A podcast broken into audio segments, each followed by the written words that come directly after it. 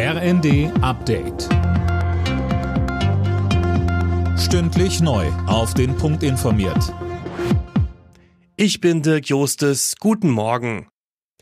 Der Tankrabatt bleibt. Das hat ein Sprecher der Ampelregierung klargestellt. Bundeskanzler Scholz erklärte aber, man werde genau hinschauen, ob die Mineralölkonzerne die Steuersenkung auch weitergeben. Sönke Röhling deshalb begrüßt Scholz auch den Vorschlag von Wirtschaftsminister Habeck, das Kartellrecht zu verschärfen. Ja, und damit ist er nicht allein. Auch der Vorsitzende der Monopolkommission Kühling sagt, das geht in die richtige Richtung. In der Stuttgarter Zeitung macht er aber klar, dass das nicht kurzfristig wirkt und mit dem aktuellen Personal auch nicht zu schaffen ist. Der Handelsverband kritisiert dagegen, dass die Mineralölkonzerne auch dann belangt werden sollen, wenn ihnen keine Preisabsprachen nachgewiesen werden können. Das begünstige willkürliche und politisch motivierte Entscheidungen, so Hauptgeschäftsführer Gent im RD-Interview.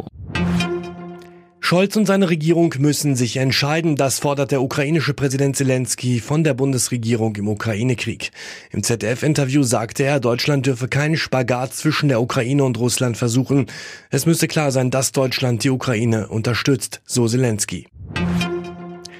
Die ostdeutschen Bundesländer wollen gemeinsam die Entwicklung der Wasserstofftechnologie voranbringen. Das haben die Ministerpräsidenten auf ihrer Konferenz auf der Ostseeinsel Riems beschlossen. Dazu soll eine gemeinsame Interessenvertretung in Berlin installiert werden.